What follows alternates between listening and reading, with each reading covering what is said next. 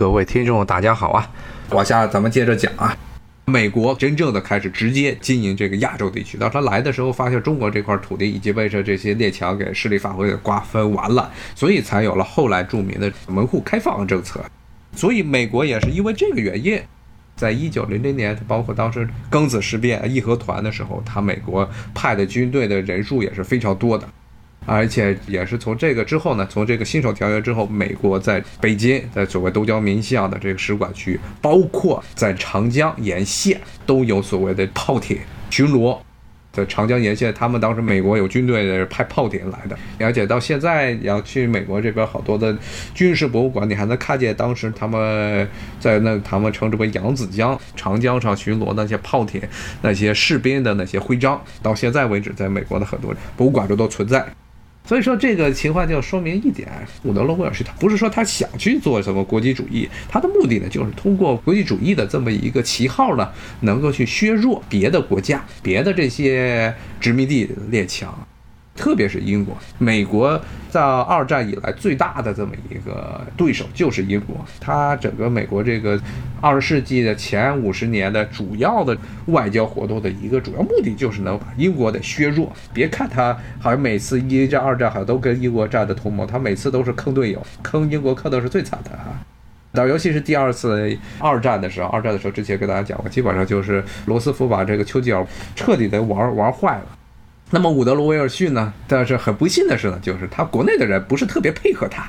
因为这些孤立主义非常盛行，然后还有杰克逊主义这种呢，根本看不清国际形势的这么一帮人。但是呢，也是从那个时代开始，这种所谓美国国际主义、美国这种上层的讲究所谓国际主义、国际协作的这些精英呢，开始了解到怎么样能用国家机器啊，能让国家宣传，怎么样用国家来这个宣传，这就是其实是后来一直说是纳粹啊，甚至苏联那边说搞宣传，说所谓的 propaganda，他们那个词。但是呢，其实你要看那美国，他早在这个希特勒之前，他就伍德。威尔逊的时候，专门搞了一个类似于宣传部这么一个角色。他当时专门弄了个信息部，然后找了一个他的一个死忠粉，有这么一个记者去帮他怎么组织，能够说服美国的民众来参加一次世界大战。当时是一战的时候，因为伍德罗·威尔逊是非常想参加一战，非常非常想参加一战。他因为知道这是很难得，几乎是百年的未遇的这么一个大事儿。欧洲这边互相掐起来了，而且美国可以坐井观天，而且。伍德罗·威尔逊想的就是呢，在这两边打的最激烈的时候，美国能找个时机呢进去。但是呢，美国国内又有这么多的这孤立主义者，不愿意去参加这么一场欧洲远赴欧洲的一场战争，当时他就发动起自己的宣传机器来。当时的不仅是报纸，他下派的这个记者原来就是做记者行业，所以跟这些大媒体搞的关系非常好。但不光是媒体啊，当时主要的一些宣传手段不是通过报纸，而是通过和这些所谓的社交名流、社会名流这些勾搭，就是所谓的大 V。当时他们是怎么弄的呢？其实就是这些各个村儿、各个社区，他把这些社交名流啊，比如周末的时候都叫起来，叫到街头。这些人呢，大家都认识，然后他们一呼啊，说我们应该参战，说这些德国人都是坏蛋，说他们企图跟这个墨西哥勾结起来，等着这个德国把这个英国、法国打败了之后，他们就要来欺负美国，然后让墨西哥把这个加利福尼亚呀、什么德克萨斯这些土地都给抢过去。看有听友问为什么一战美国不参与德国一方，这是很明显的事情。他德国是基本上那场仗是不可能赢的，绝对是不可能赢的。他的海外的殖民地根本就没有办法守住。英国是坐拥着海外的广大的海外资源。德国一战之前，德国一战之前企图和英国竞争海军，当时最后的结果是什么呢？英国的海军是英国的本土舰队，他们的叫大舰队，基本上是把德国的所谓的 High Sea Fleet，也就是所谓的大洋舰队给封在了北海，根本从北海都出不去。因此啊，而且德国的这些海外的殖民地基本上都被英国人抢光了。就德国人根本没有制海权，他的在这个一战的时候已经进入了现代战争。现代战争上主要拼的就是工业能力，这德国的海外的这些资源完全是进不来，最后呢就根本就是撑不住。而且最荒诞的是打了两线战争，一边是英国、法国，一边是苏联，而且两边都想速胜，都没有速胜成功，最后就变成了这么非常尴尬的局面。其实美国人看得很清楚，而且德国的盟友非常的挫。可以说是基本上德国找的一战、二战基本上都找的是极烂的盟友。德国一战的时候找到奥匈，奥匈连俄国都打不赢。然后呢，意大利，意大利先是要结盟，然后反水了，不仅这个没有结盟成功，甚至从背后捅德国一刀。最后找了一个啥呀？找到土耳其奥斯曼土耳其帝国，那是更惨。基本上这三个三个人也就德国一家能打，所以战局其实是很明显的，是英国和法国这边是占有优势啊。如果是一直耗下去的话，真的很有可能这德国就很难以这个真的能撑得住。所以美国只要是美国这个一旦加入，战局这天平很快的就会向这个英法这边靠拢，德国是基本上不可能打赢的。当然，这有一个很大的问题啊，非常大的问题就是，俄国当时真的是抽风了啊！我包括现在，虽然很多这些俄国人认为尼古拉斯二世，因为俄国的末代沙皇是一个什么好人。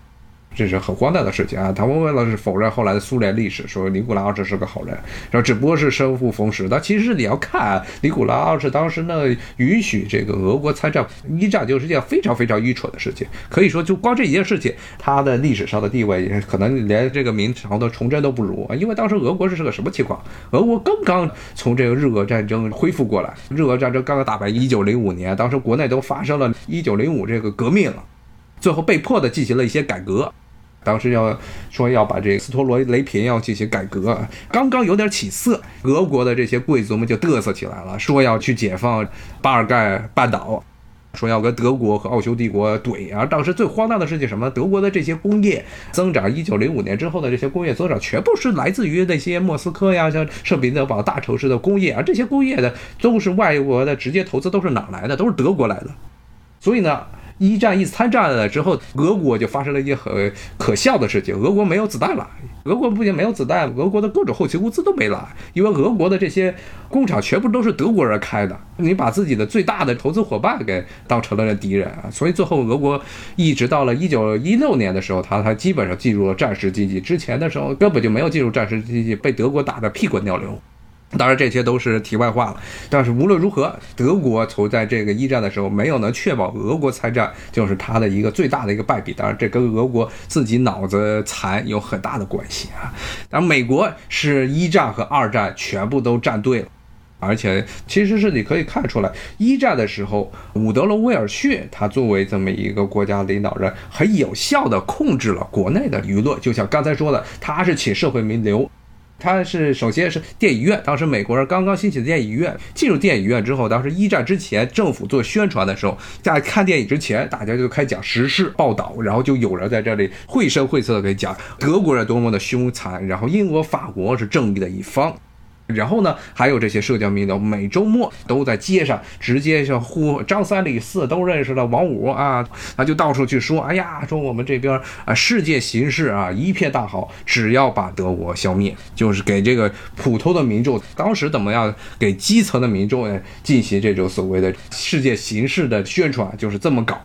就搞了之后，一开始的时候，很多人还抱着一种悲观的态度，认为美国有这么坚实的这种杰弗逊孤立主义，怎么能把这些人给调动起来的参加一战呢？这就被他们这绘声绘色的去形容这德国人是多么的残忍对待俘虏，然后德国人是多么的想打完一战之后想来入侵美国，跟墨西哥一起把美国给国土给分了。这么实际上想起来都是很荒诞的事情。当时德国人刚才跟大家说，德国人他海军连北海都出不去，都被英国的海军舰队直接封在了。这个港口中，他怎么可能还远渡这大西洋啊，来到北美呢？二战的时候也是一样，他们当时宣扬德国的潜艇，但是德国的潜艇真正的登陆美国只有那么寥寥可数的几艘，我都是搞所谓的间谍活动，而且一上来潜艇一上来就被人拍下来了，拍到了海滩边了。但是对于媒体宣传最关键的一点啊，不是说是真实性的问题啊，主要就是怎么样能把这个基层的这些民众，把他的这种情绪给吊起来。而且就是在那个时代，基本上如果大家学过新闻传播学，或者原来大学的时候读过新闻传播学的，肯定都知道一本书，这个勒庞写的这《乌合之众》。乌合之众其实就是讲述的是这个十九世纪末。那个勒庞其实虽然那本书讲的说是普通的民众都是这种愚昧无知，重要的人说什么都听着办。他这种话呢，听着特别像二世纪的一种宣传，但是他这个人其实是十九世纪末的这么一个学者。当时呢，其实美国在伍德罗·威尔逊就是非常非常有效的实践了，怎么样通过一些重要的节点，怎么样跟社会名流搞好关系，跟这些媒体搞好关系，能够把这些美国的民众这种恐德的心情给带起来。当时恐德的心情带到一个什么程度？当时美国兴起了非常疯狂的排德浪潮，当时德国的移民最后都不敢讲德语，所有的德国报纸一律关停。德国的幼儿园，顺便说一下，这个幼儿园 kindergarten，美国的这种 K，美国这边一般叫 K 到十二，就是所谓的从幼儿园到十二这个基础教育。那 K 呢，kindergarten 这种模式呢，就是德国移民从德国带过来的。但是当时德国人自己在美国开的幼儿园，最早还是讲德语。后来呢，在一战之前呢，全部美国参战之前，因为这种非常疯狂的排德浪潮，最后德国人干脆都不说了，德国的歌曲都不唱了，而且美国当时很很多的州都是下了法令，说禁止在小学中教授有德国起源的儿歌童谣，因为美国自己的历史太短，所以很多的当时的这些小学教的很多的歌曲都是从欧洲来的，但是呢，当时的很多的州就直接下令说不准教德语，不准教德语，不准教德国歌曲。德国报纸一律关停，最后的结果就是在一战之前有很多非常兴旺的这些德国社区，到了一战之后全部都没了，都人间蒸发了。这是一个德国人，德国人，你看现在美国的白人，白人的起源其实第一位是德国，不是这个英格兰人，也不是苏格兰人，也不是爱尔兰，是德国人。德国地区，因为德国在十九世纪，特别是德国统一之前，是个非常非常穷的地方。而且人口又众多，全部都为了讨生活，都来到了北美。但是呢，这些人在美国，因为美国一战之前这种排德情绪，全部都被强制的昂格鲁萨克森化。而且他们确实长相上不是像比如说这亚洲人那么容易被分辨出来，所以很快的就被同化了。像美国，包括二战的时候最重要的军事将领之一，比如说艾森豪威尔，他就是一个德裔的德裔的这么一个美国将军。那么那个时候呢？德裔美国人以及跟普通的英美裔的美国人没有什么区别了，就是这种强制的，可以说暴力的同化，暴力的这种同化手段。当时其实是有这个暴徒是直接把这些当时讲德语的青年直接绳子绑在那个树上给吊死。前面也跟大家说过，美国有这么一种执行司法私刑的这么一种传统历史传统啊，只要认为他不满的黑人、华人，包括德国人、德裔人。这是原来他们执行这种私刑，一直到现在，美国一直都还是存在。那么就这么一种情况，最后就造成了，愣是伍德罗·威尔逊把这么一个不愿意主动干涉强国这些事务的这么一个美国给带入了一战，而且呢，这场战争是最后算是这个一战成名了。因为虽然美国没有真正的成为国际联盟的这么一个创始国，但是呢，从经济上来说是狠狠的赚了一笔。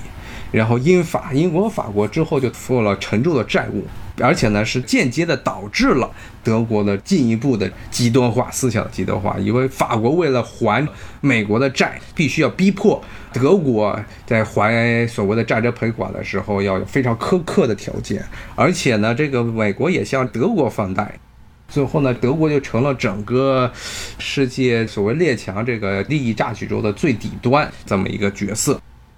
所以，结果德国人后来就一直心怀不满，他们认为不是自己在前线作战失败，而是后方呢出现了这些叛徒。因为大家都饿得受不了了，军队也特别是基尔居港那些海军全部都起来造反了，不愿意再打这么一场自杀性的战争。然后呢，加上这个西班牙流感，美国起源的西班牙流感，当时也是肆虐整个德国，大家都没有战斗能力了。但是前线像鲁登道夫、像辛登堡，特别是鲁登道夫，他还要坚持在前线打。海军还弄了一个自杀性的决战计划。当时德国的海军有点像日本二战时候的那个昭和时代他们的陆军将领那样说。说要在本土之外决战，说当时他们弄了一个非常荒诞的，要要把英国皇家海军的主力引诱出来，然后公海上进行决战。最后，因为当时英国海军的战舰的无论是吨位数、船数，还是海军水手的素质，都远远高于德国的公海舰队，所以呢，当时这个德国海军直接就基尔居港的所有的水手就起义了啊，说不干了，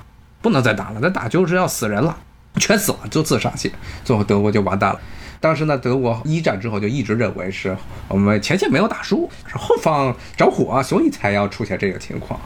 各种各样的甩锅，最后就把这个希特勒给选上来。希特勒选上来之后，又开始打一场二战。那么这个英法呢，这次是比一战的时候更加糟糕。一战的时候，法国还勉强顶得住，虽然自己有三分之一的国土是在属于前方战线上被打得稀烂。最近有一部那么著名的电影《一九一七》，其实就讲的是这个差不多法国比利时交界那一带的情况，基本上那些农场全部都变成了人间地狱，什么法尔登啊、索姆河啊这些大家耳熟能详的这些战役，当时那些地方全部都变成了焦土啊，以为是战壕战，两边都是大片的无人区。一战的时候，法国就被打成这样；二战的时候，干脆直接投降，直接把这个自己三色旗的左边那一截、右边那一截一截，中间就是一白旗啊，举起白旗说：“我们投降吧。”所以呢，结果二战。二战的时候，美国就赚了更大的便宜啊。那么这就是当时二战的是另外一个总统了，那就是 FDR。那么他对于美国真正的成为世界霸主，可以说是他是真正美国成为世界霸主的推动者。而伍德罗·威尔逊算是开了一个头。好，今天呢，差不多这时间又到这儿了，谢谢，拜拜。